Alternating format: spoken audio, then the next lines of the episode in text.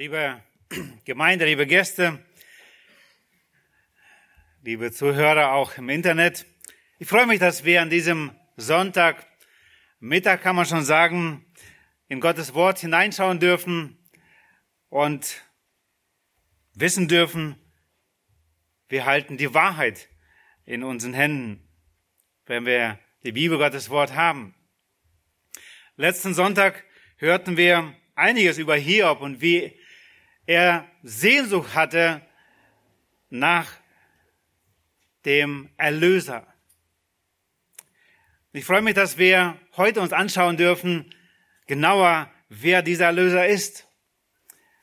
In Johannes 14, 6, dieser, dieser Vers, unser Hauptvers, wollen wir schauen, wer ist er? Was sagt er von sich?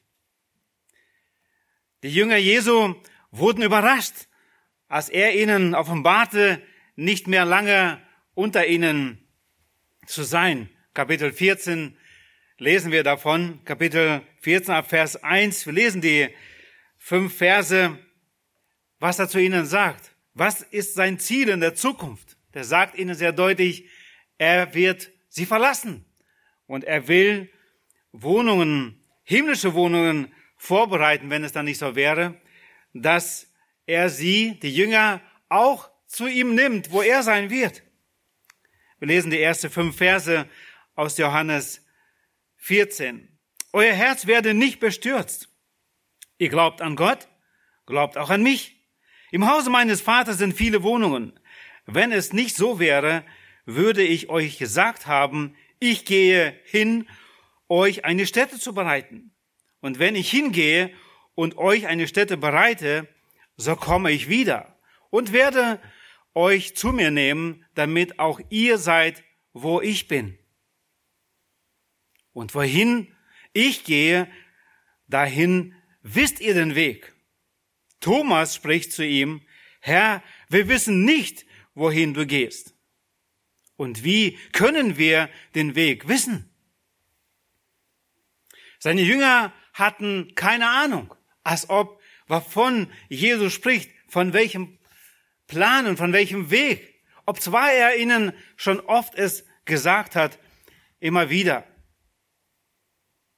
Und aus diesem Grund fragt der Jünger Thomas, der schon immer ein kritischer Denker war, Herr, wir wissen nicht, wo du hingehst. Und wie können wir den Weg wissen? Worauf Jesus ihm antwortet, und das ist unser Hauptvers, Vers 6, ich bin der Weg, die Wahrheit und das Leben, niemand kommt zum Vater als nur durch mich. Ich habe das Thema heute genannt, die einzig zuverlässige Wegbeschreibung zum ewigen Leben. Wenn wir uns auf den Weg machen, wollen wir eine zuversichtliche Wegbeschreibung haben. Auch das ewige Leben ist etwas, was wirklich unsere Aufmerksamkeit braucht und lohnt, sich wirklich damit zu beschäftigen, damit wir sicher sind, wohin unser Weg geht. Und Jesus antwortet diesem Thomas, einem der Jünger, und die andere war sicher auch die Frage, wohin gehst du? Ich bin der Weg, die Wahrheit und das Leben. Und wenn wir aufmerksam das Johannesevangelium lesen, dann merken wir, dass Jesus bereits das sechste Mal eine Antwort gibt oder diesen Satz anfängt, ich bin. Und 6,35 lesen wir, dass er das Brot des Lebens ist. In 8, Vers 12, dass er das Licht der Welt ist. In 10, 7 und 9, die Tür für die Schafe. In Kapitel 10, 11 und 14, der gute Hirte. 11, 25 sagt er, ich bin der Auferstehung. Und 5, 1 und 5, ich bin der wahre Weinstock. Und das ist das sechste Mal, wo er sagt, ich bin der Weg, die Wahrheit und das Leben. Der größere Kontext dieses Kapitels ist diese Abschiedsrede Jesu. Der fängt schon im Kapitel 13 an bis Vers 17 bis im hohen priesterlichen Gebet.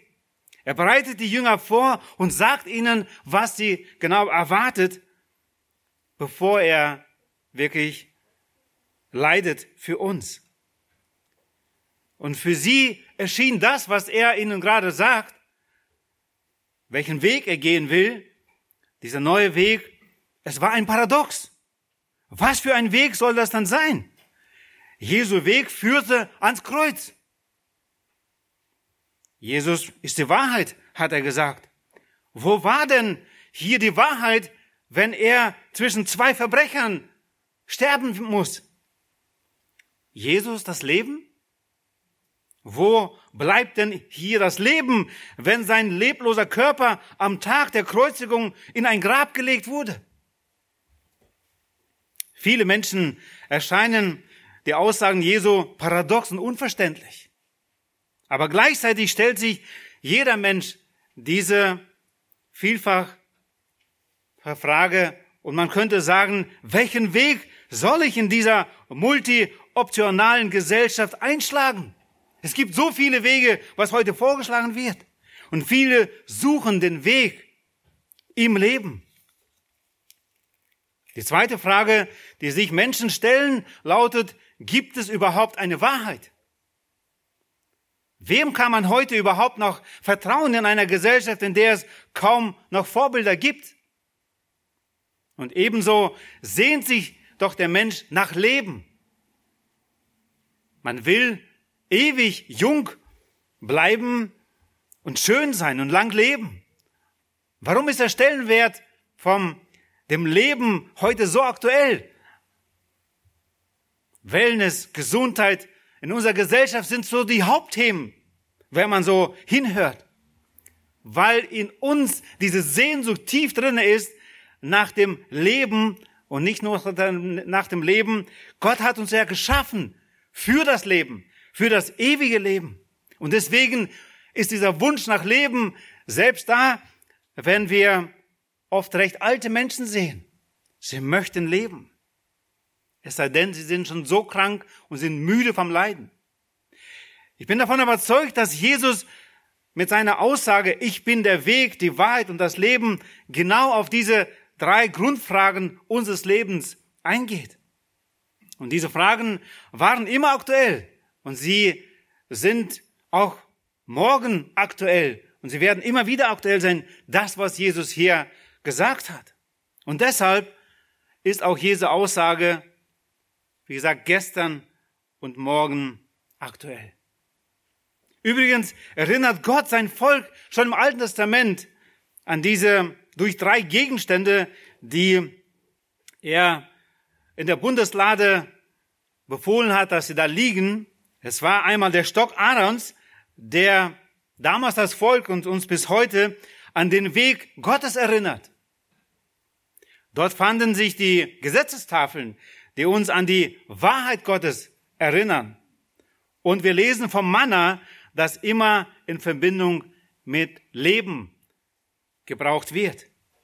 Wir sehen also, dass Jesu Aussagen nicht etwas völlig so aus der Luft gegriffen sind, sondern er gibt hier Antworten, die die Menschen damals und uns heute beschäftigen. Als erstes möchte ich auf den Punkt eingehen, die Tragik der Menschheit. Die Menschheit ist nach dem Sündenfall hoffnungslos verloren. Und du musst nicht erst selber sündigen, um ein Sünder zu sein. Wir sind in Sünden geboren. In Römer 5, Vers 12 gibt Paulus uns eine Antwort. Darum, wie durch einen Menschen, das war Adam und Eva, wie durch einen Menschen die Sünde in die Welt gekommen ist und durch die Sünde der Tod zu allen Menschen durchgedrungen ist, weil oder woraufhin sie alle gesündigt haben. Es war nur ein kleiner Ungehorsam eine Rebellion gegen Gott. Und wir merken das oft heute, gerade bei den Kindern, wo wir sagen, hm, kennt er das Kind nicht das Wort Nein? Aber wir kennen diese Rebellion auch in uns selbst.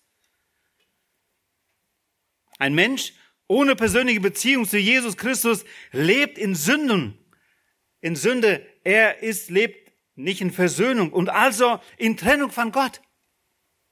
In Jesaja 59, Vers 2a heißt es, eure Vergehen sind es, die eine Scheidung gemacht haben zwischen euch und eurem Gott. Genauso wie zwischenmenschliche Beziehungen, wenn etwas nicht in Ordnung ist, da ist Trennung da. Sind keine Beziehungen mehr da. Man geht sich aus dem Weg. Aber hier haben wir mit einem größeren Problem zu tun. Es sind unsere Vergehungen, die eine Scheidung gemacht haben zwischen uns und Gott. Sünde trennt und scheidet uns Menschen von Gott. Sie macht eine persönliche Beziehung zu ihm unmöglich. Denn er ist heilig und kann nicht Sünde akzeptieren. Und Römer 6, 23a sagt Paulus, denn der Lohn der Sünde ist der Tod. Und das heißt nicht anderes, als dass das Ergebnis aus Sünde Tod ist. Nun lagen Adam und Eva nicht tot neben dem Baum, als sie das erste Mal sündigten. Was am Baum der Erkenntnis vom Guten und Bösen, den sie, von dem sie nicht essen sollten, was da starb, was kaputt ging, war die, das geistliche Leben. Wenn auch selbst unser biologisches Leben auch wir sterben müssen aufgrund des Todes. Gott hat uns für die Ewigkeit, fürs Leben geschaffen.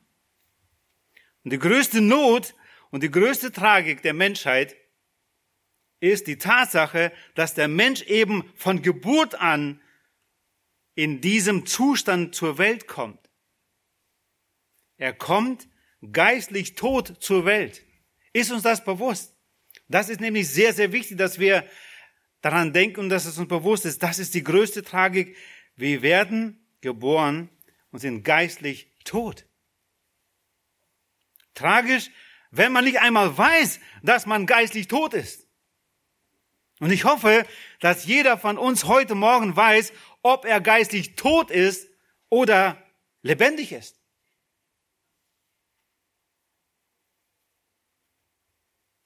Der Thomas sagt hier in Vers 5, Johannes 14, Herr, wir wissen nicht, wo du hingehst. Wie können wir den Weg wissen?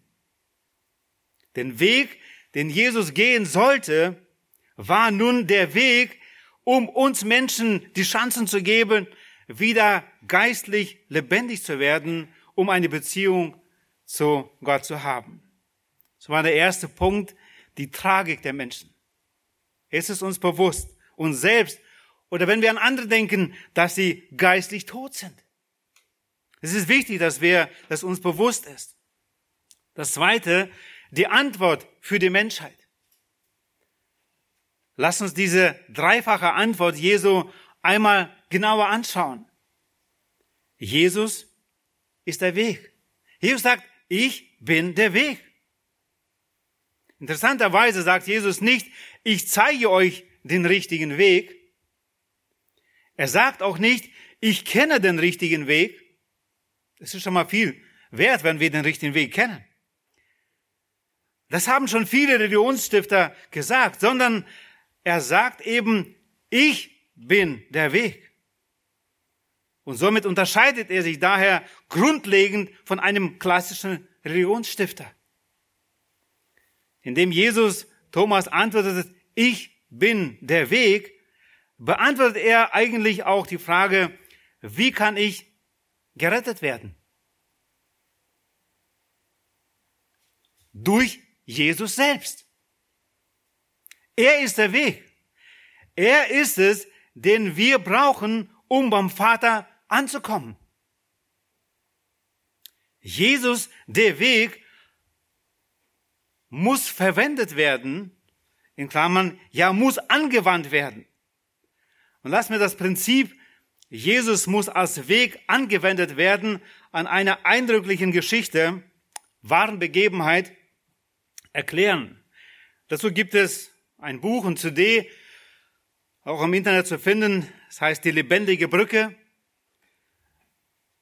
Die Zusammenfassung, die ich hier übernehme, ist von Gera Kolchovius, Ideen Plus. Er hat es geschrieben auf Seite 5 bis 8, 2005. Und da heißt es, vor einigen Jahren brannte in Brooklyn, einem Stadtteil von New York, ein Hochhaus. Aufgrund von Reparaturarbeiten entzündete sich im 20 Stockwerk ein Feuer. Recht schnell griffen die Flammen auf das Treppenhaus über. Eine Flucht über das Treppenhaus war also nicht mehr möglich. Ebenso brach die, brach die Elektrizität zusammen, weshalb der Fahrstuhl nicht mehr verwendet werden konnte. Das Tragische an der Sache war, dass eben im 20. Stock drei Arbeiter eingeschlossen waren. Als die gerufene Feuerwehr eintraf, waren sie der festen Überzeugung, dass es nun nicht mehr lange dauern wird, bis sie gerettet würden. Doch im, in allem Unglück stellte sich beim Ausfahren der Feuerwehrleiter heraus, dass diese um zwei Meter zu kurz war. Tragisch. Auf der einen Stelle oder auf der einen Seite im brennenden Haus drei Arbeiter, auf der anderen Seite ein Feuerwehrmann auf seiner zu kurzen Leiter. Dazwischen zwei Meter Luft. Hört zu, Männer, schrie der Feuerwehrmann Jason Carson den drei Arbeitern zu. Es gibt nur einen Weg zur Rettung. Wo ist dieser Weg? fragten die Verzweifelten und bekamen die Antwort, ich bin der Weg. Noch immer stand Jason Carson auf der obersten Leitersprosse, doch nun streckte er seine Arme nach oben und ließ sich langsam auf die andere Seite der Hauswand hinüberfallen. Er klammerte sich fest am Fenstersims des Hauses. Ihr müsst jetzt über mich rüberklettern. Das ist eure einzige Chance, gab er ihnen zu verstehen. Die drei zögerten, doch es gab keine andere Möglichkeit. Vorsichtig kletterten sie über den Körper des Feuerwehrmanns und rutschten auf die andere Seite rüber. Als der letzte der drei Bauarbeiter in Sicherheit war, geschah das Schrecklichste. Feuerwehrmann Jason Carson stürzte völlig entkräftet vor ihren Augen in die Tiefe und starb. Diese wahre Geschichte bewegt mich zutiefst. Denn Jason Carson war der Weg für die drei Arbeiter, Jim, Rick und Bill. Er wurde ihr Weg im irdischen Leben. Heute und hier. So wie Jesus unser Weg sein will für das ewige, geistliche, ja ewige Leben. Denn Jesus ging den Weg ans Kreuz, an unser, um unser Weg zu Gott zu werden. Um unser Weg, um unsere Rettung zu sein. Und wie gut, dass Jesus zu Thomas nicht sagte, ich war der Weg. Ver Vergangenheit. Oder ich werde der Weg sein in Zukunft. Sondern ich bin der Weg. Also permanente Gegenwart. Immer anwendbar. Ob damals die Menschen es hörten und sie anwenden konnten, dass Jesus ihr Weg war, ob es heute ist, nach 2000 Jahren. Jesus ist immer noch der Weg und der einzige Weg. Für heute, auch in der Zukunft. Jesus ist die zuverlässige Brücke. Jesus ist der einzige Weg ins Leben. Und der Weg in die Sicherheit, der Weg in die lebendige und persönliche Beziehung zu Gott. Wie kann ich mir das im Alltag bewusst machen?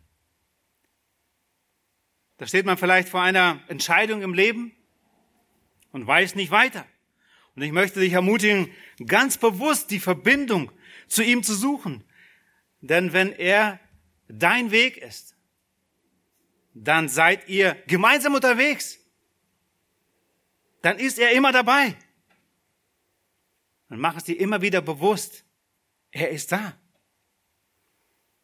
Schon am Morgen, da wo du aufstehst, die Augen aufmachst, aus dem Bett gehst, einfach in den Gedanken zu sagen, Herr, was ist dein Plan heute für mich? Nicht, dass wir nicht Pläne machen sollten. Wir sollten Pläne haben und sehr zielbewusst leben. Ich erinnere mich da immer wieder an eure Klassen. Einer meiner großen Vorbilder, zwischen schon beim Herrn, immer wieder, wenn er mich anrief aus Kanada, nachdem er hier seinen Dienst in Deutschland beendet hatte, war Bibelschulgründer der Bibelschule Brake, unter anderem einer von den drei, sagte er immer wieder, ich habe Pläne mit Bleistift geschrieben. Das Radiergummi hat der Herr. Er darf gerne korrigieren und was auslöschen. Wir müssen Pläne haben, aber wichtig, dass wir unser Ziel, Pläne wirklich mit dem Herrn machen. Und dass er immer wieder uns auch eventuell anders leiten kann.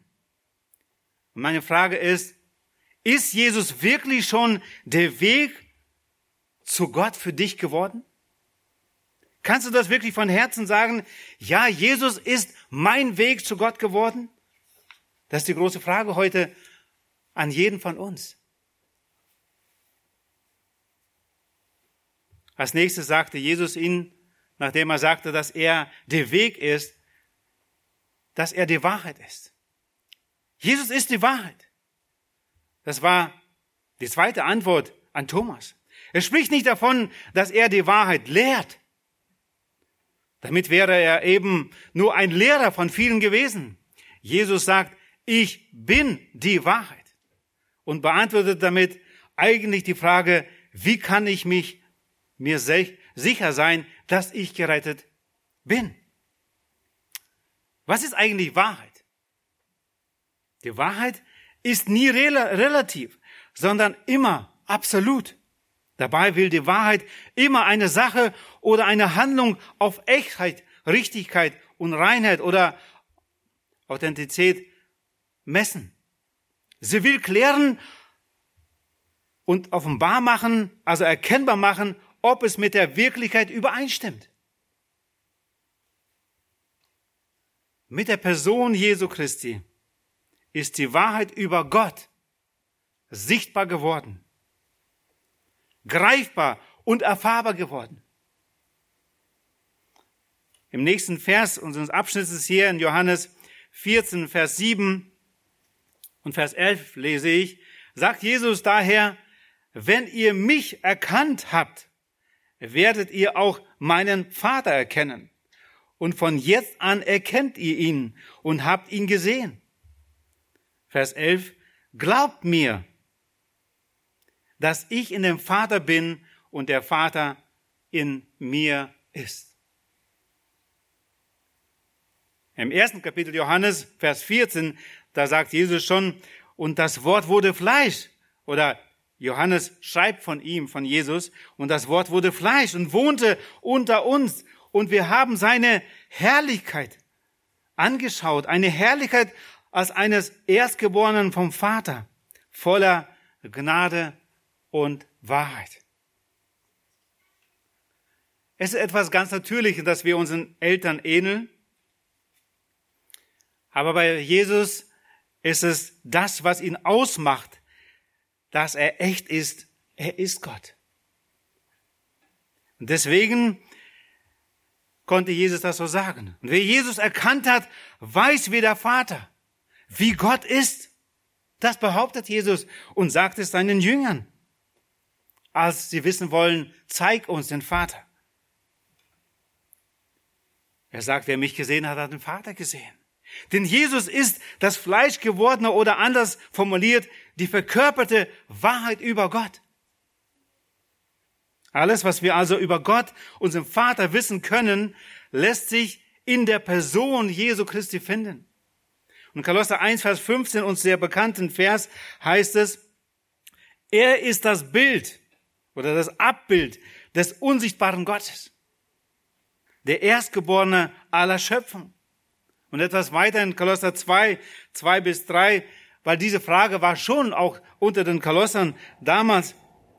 Und da sagt Paulus ihnen nochmal deutlicher, getrieben durch den Heiligen Geist, damit ihre Herzen getröstet werden, vereinigt in Liebe und zu allem Reichtum an Gewissheit des Verständnisses zur Erkenntnis des Geheimnisses Gottes. Das ist Christus, in dem alle Schätze der Weisheit und der Erkenntnis verborgen sind.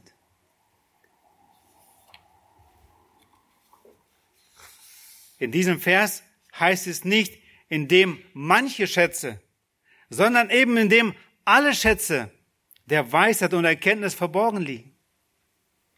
Mehr Weisheit und Erkenntnis über Gott kann es nicht geben als das, was wir in Jesus Christus haben oder finden können. Und je besser ich also den Sohn oder Jesus Christus kenne, desto besser kenne ich Gott. Der Schlüssel, um die Wahrheit zu erkennen, um Gott zu erkennen, ist Christus allein. Und gerade in einer Welt, in der man kaum jemanden noch trauen kann, einer Welt, die in Unwahrheit lebt, ist es von größter Bedeutung, Jesus im Alltag ganz konkret um seine Wahrheit zu bitten. Und immer wieder kommen wir in bestimmte Herausforderungen, wo uns diese Weisheit mangelt, wo wir die Wahrheit wissen wollen. Wir dürfen uns an Jesus wenden und er zeigt uns und er ist die Wahrheit in Person. Und Gottes Verlangen war es, dass die Wahrheit über ihn in einer Person gefunden wird. Und Jesus Christus ist tatsächlich das, was Gott ist. Echt, richtig und rein. Also alle Eigenschaften, was eine Wahrheit hervorhebt oder den Maßstab an die Wahrheit misst. Und deshalb sagt Jesus auch zu Thomas, ich bin die Wahrheit. Man könnte diesen Vers 6 auch anders übersetzen oder lesen oder verstehen. Ich bin der Weg, der die Wahrheit über Gott offenbart, damit der Mensch neues Leben empfangen kann. Ich bin der Weg, der die Wahrheit über Gott offenbart, damit Mensch, der Mensch neues Leben empfangen kann. Wahrheit kann nie trainiert werden, nie anerzogen oder auch nie gelernt werden. Wahrheit wird einem gegeben bzw. geschenkt durch die Person Jesus Christus. Jesus ist der Weg, weil er die Wahrheit und das Leben ist. Das sagt Jesus hier sehr deutlich und sehr genau. Und das Dritten, drittes, was Jesus hier sagt von sich, wo er die Antwort gibt, uns Menschen, nachdem er sagt, ich bin der Weg, die Wahrheit, so sagt er, dass er das Leben ist. Jesus ist das Leben. Ich bin das Leben.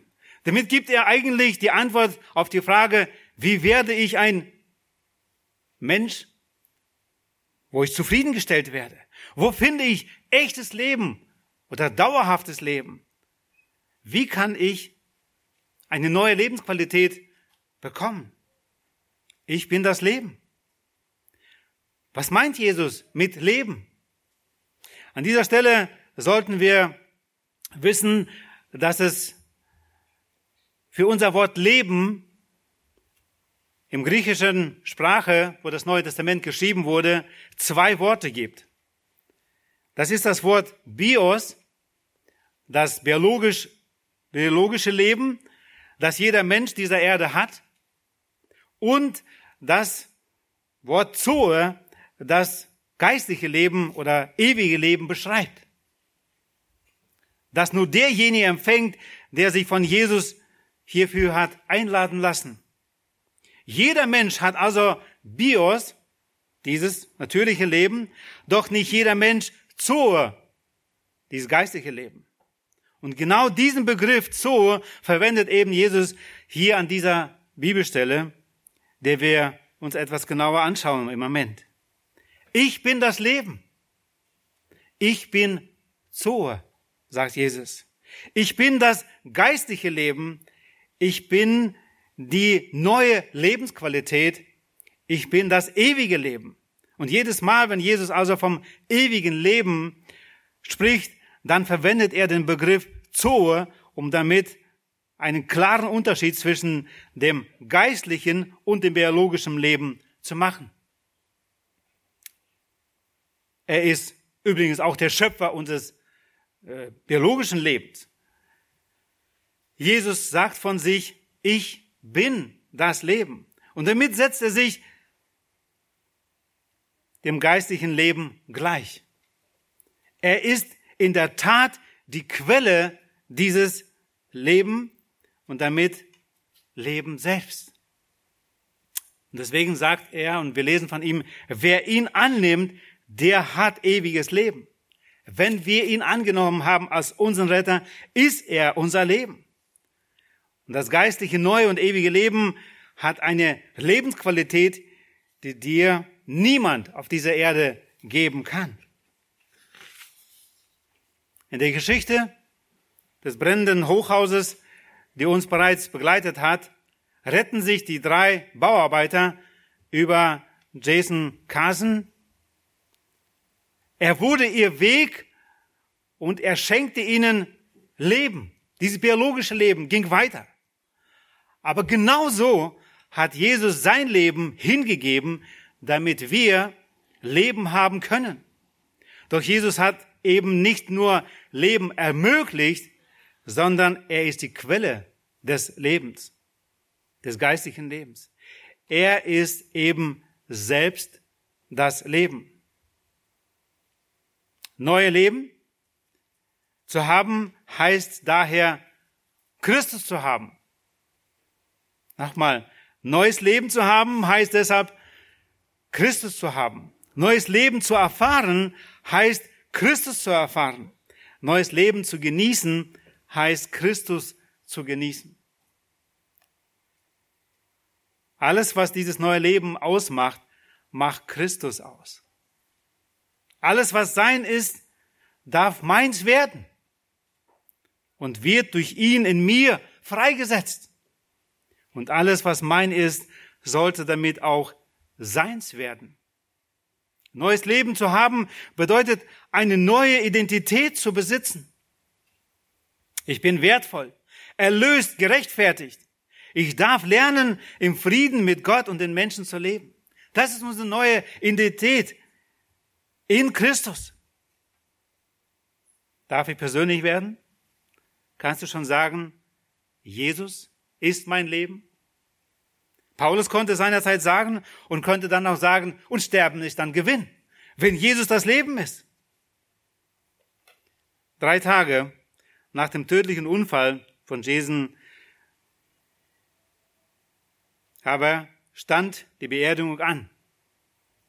Alle drei Bauarbeiter saßen mit ihren Familien und hunderten Feuerwehrleuten in der Kapelle und weinten wie kleine Kinder. Vor ihnen stand der Eschensarg, darauf lag der Helm, völlig verrust. Vom Namen waren gerade mal noch die Anfangsbuchstaben zu lesen. J und K. Jason Carver.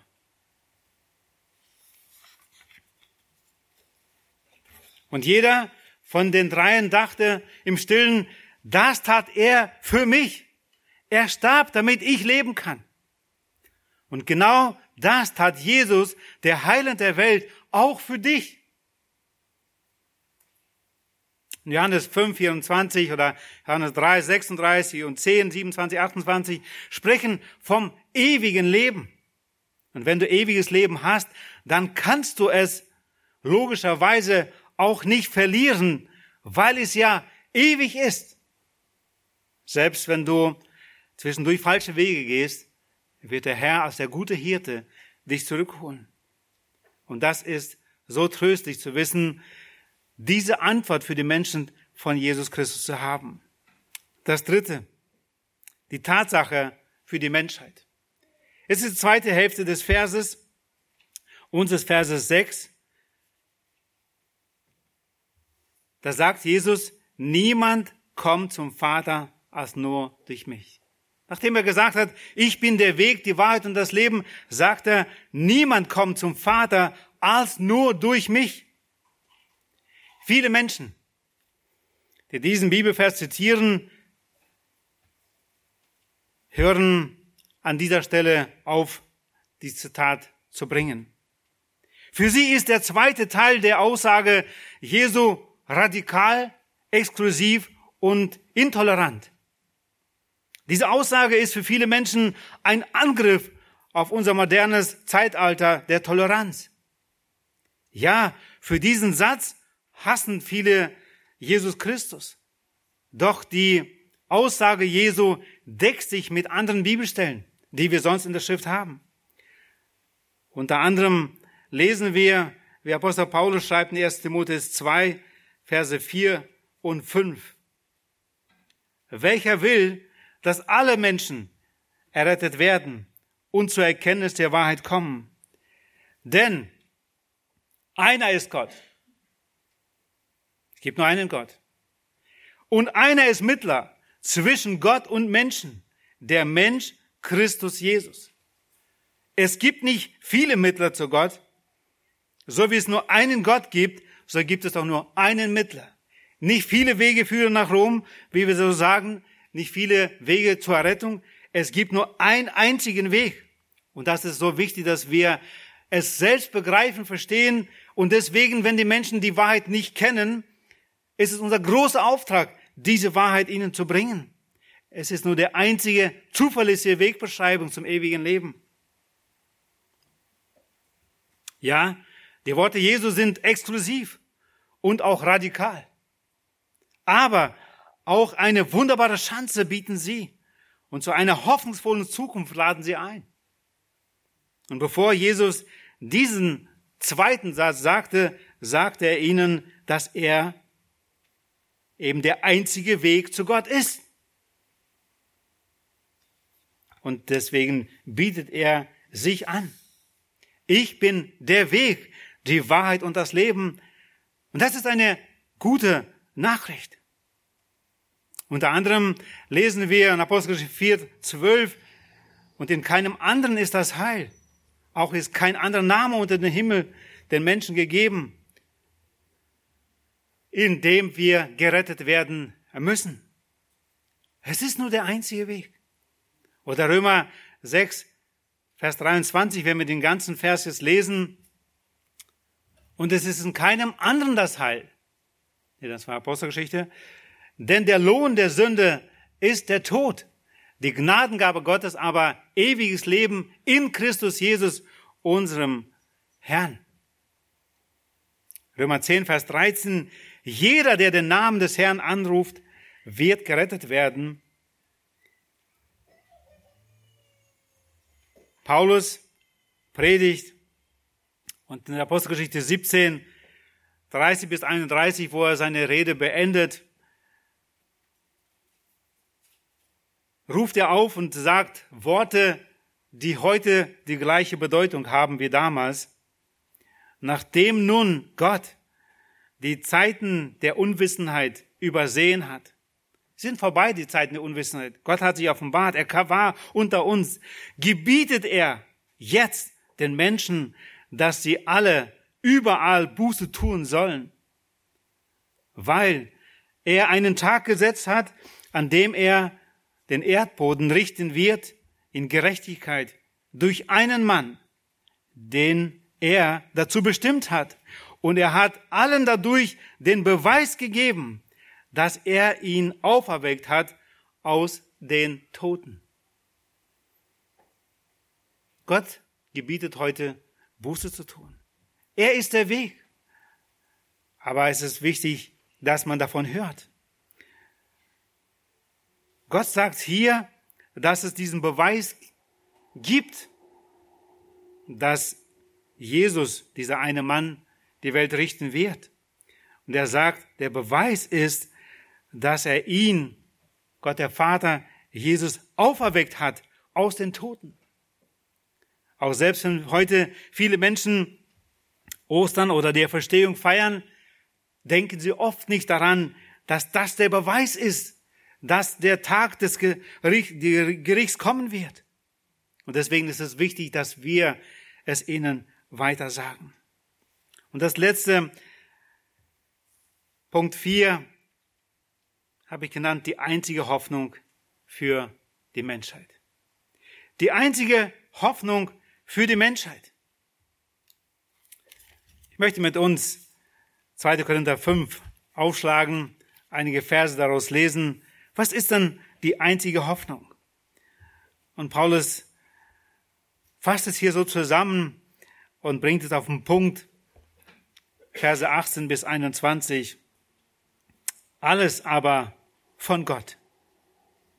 Alles aber von Gott, der uns mit sich selbst versöhnt hat, durch Christus und uns den Dienst der Versöhnung gegeben hat, nämlich dass Gott in Christus war und die Welt mit sich selbst versöhnte, ihnen ihre Übertretungen nicht zurechnete und in uns das Wort von der Versöhnung gelegt hat.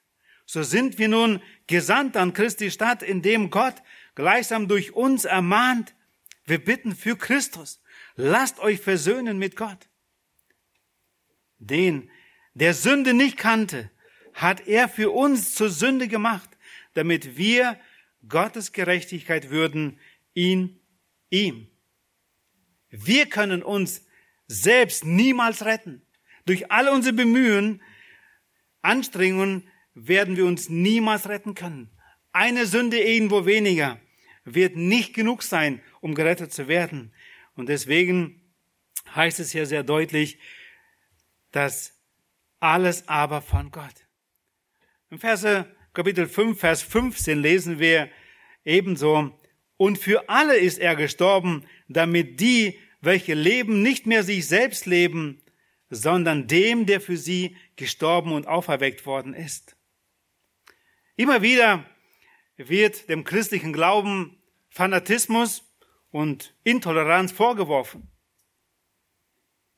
Es sind auch viele Fehler geschehen in der Vergangenheit, auch gerade unter Christen, wenn man das alles gleich so setzt und sagt, ein gläubiger Muslim, ein gläubiger Buddhist, ein gläubiger Hindu und auch ein gläubiger Christ können gar nicht anders als von seinem Glaubensweg so überzeugt zu sein, dass sein Weg eben der einzig selig machende ist. Die sind, als ob jeder überzeugt. Ich bin als Nachfolger Jesu, auch wenn er nur gute 40 Jahre ist, fest davon überzeugt, dass es nur der einzige Weg zum Vater ist, so wie wir gerade gelesen haben, es ist Jesus. Und deswegen ist es wichtig, dass wir nicht einfach Menschen ruhen lassen und sagen, ja, das ist schon alles okay. Irgendwann werden sie es dann merken, dass sie falsch geglaubt haben. Nein, es ist unser Auftrag, ihnen es zu sagen, dass wenn sie nicht Jesus als ihren Retter haben, sie auf ewig verloren gehen. Keine Weltreligion setzt so viel Kraft, Geld und Zeit in die Übersetzung der Bibel, in die einheimische Sprache, wie die christliche Missionsarbeit. Und immer wieder in den Gesprächen, in denen ich stehe, was ist dann die treibende Kraft? Es ist, es steht kein Religionslehrer dahinter, der sagt, wir müssen die Bibel in alle Sprachen der Welt übersetzen. Sie ist heute in weit über 2000 Sprachen übersetzt, damit kein Mensch sich entschuldigen kann, ich wusste nicht die Wahrheit. Es ist die treibende Kraft Jesus. Es ist mein persönliches Motto schon sehr viele Jahre. Es ist der Vers 14a in diesem zweiten Korintherbrief 5. Denn die Liebe Christi drängt uns. Wir sehen die Liebe Christi zu Gott, von Gott zu uns, seine Liebe zu uns. Und diese Liebe, die treibt uns. Die treibt die Missionare weltweit, die Bibel in diese einheimische Sprachen zu übersetzen, damit die Menschen das hören verstehen. Und ich hoffe, das ist auch dein Motiv, jeden Tag neu, wirklich die Liebe Christi, dass die drängt. Nicht meine Anstrengungen, sondern die Liebe in uns, dass sie uns treibt.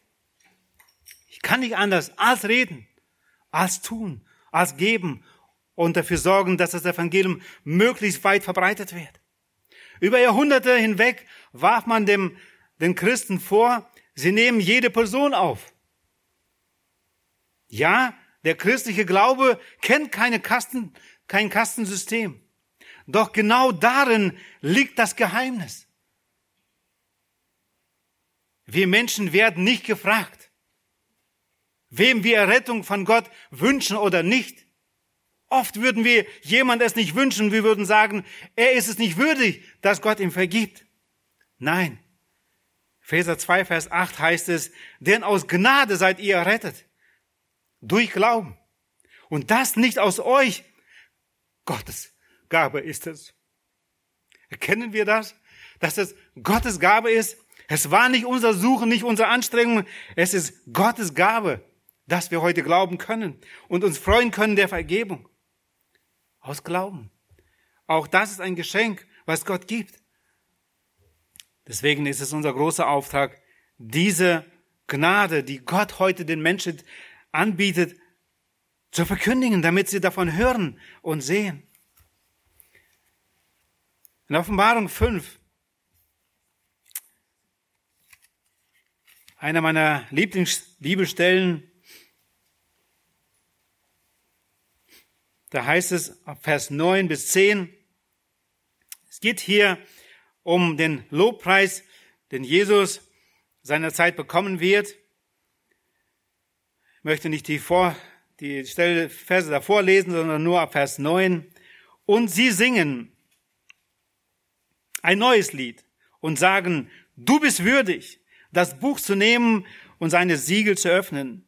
Denn du hast geschlachtet, denn du bist geschlachtet worden und hast durch dein Blut für Gott erkauft, aus jedem Stamm und jeder Sprache und jedem Volk und jeder Nation und hast sie unserem Gott zu einem Königtum und zu Priestern gemacht und sie werden über die Erde herrschen.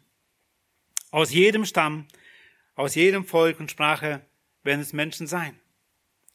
Nächsten Sonntag werden wir einiges mehr, gerade im Zeugnis von Vyacheslav Kirchner hören. Im russischen Gottesdienst können gern dabei sein. Wir sorgen für Übersetzung, wo Gott heute weltweit in vielen Ländern, wo es heute unmöglich scheint, das Evangelium zu verkündigen, wie Gott da Menschen rettet. Jesus Christus leuchtet dir nicht nur den Weg, er ist der Weg. Er will dein Weg sein. Jesus Christus lehrt dir nicht die Wahrheit, sondern er ist die Wahrheit. Und er will deine Wahrheit sein. Jesus Christus ist nicht ein Modell für ein Leben, sondern er ist das Leben. Darf er dein Leben sein? Was ist deine Antwort heute? mein großer Wunsch, dass jeder einzelne von uns überzeugt ist heute, ich gehöre ihm. Mein Leben ist Christus. Und wenn es noch nicht so ist, möchte ich, dass du schlaflose Nächte hast, bis du diese Antwort mit Ja beantworten kannst. Weil darauf kommt es an, dass du ewiges Leben hast. Ich möchte nicht, dass du einfach nur ein Kirchengänger warst, ein Besucher des Gottesdienstes hier, auch selbst in der ECG und ewig verloren gehst. Mein großer Wunsch für dich, dass du Gewissheit hast. Ich bin gerettet. Ich gehöre zu denen, die Jesus erkauft hat. Und mit Zuversicht auf das Ziel hingehst, Jesus ist mein Leben. Und dass wir mit Freude anderen es sagen können, Jesus ist der Weg, die Wahrheit und das Leben. Amen. Lass uns aufstehen und dem Herrn wollen wir einfach danken für dieses sein Wort an uns. Wer von euch beten möchte, darf es gerne tun. Ich schließe ab. Herr Jesus Christus, hab herzlichen Dank, dass du uns heute daran erinnert hast, dass ohne dich jeder Mensch hoffnungslos verloren ist. Aber danke auch für die gute Nachricht, die du uns nochmal gesagt hast, dass wir in dir den Weg, die Wahrheit und das Leben haben. Wir dürfen Hoffnung haben, Zuversicht, dass wir einmal bei dir sein werden, nicht weil wir uns so viel angestrengt haben und es irgendwie geschafft haben, sondern weil du bezahlt hast auf Golgatha für unsere Sünden. Du hältst uns fest, du bringst uns ans Ziel. Unser Glaube ist nicht nur einfach hauptsächlich Glaube, sondern wir glauben an dich, unseren Heiland und Herrn. Hab Dank, dass du dich uns offenbart hast, dass du das auf dich genommen hast. Hohn und Spott und selbst den Tod von Menschen, die du geschaffen hast, hast du dir erlaubt, so mit dir umzugehen. Und das alles aus Liebe zu uns Menschen. Hab herzlichen Dank, dass wir diese Botschaft, dass du für uns gestorben bist, aber auch auferstanden bist zu unserer Rechtfertigung, weitertragen in diese dunkle Welt dürfen. Ich möchte dich bitten, dass du uns jeden Tag neu ermutigst dazu, uns Weisheit schenkst, wann und wo wir über dich reden, dass unser Herz erfüllt ist voll Dankbarkeit und Liebe zu dir, aber auch zu den Menschen, die du auch geschaffen hast und liebst und ihnen Rettung wünschst. Herr, schenk, dass dein Wunsch, dass Menschen errettet werden, auch unser täglicher Wunsch ist, dass unser Leben es widerspiegelt, unsere Liebe zu dir. Herr, schenkt uns dazu Gnade. Danke, dass wir das alles nicht aus uns selbst tun müssen, sondern dass du uns dazu befähigst und begabst und du mit uns bist. Durch dein Wort, durch deinen Heiligen Geist stärkst uns täglich neu. Und danke für deine Zusage, mit uns zu sein. Bitte segnet uns, Herr, und setz uns zum Segen für andere, auch in dieser kommenden Woche. In Jesu Namen, Vater. Amen.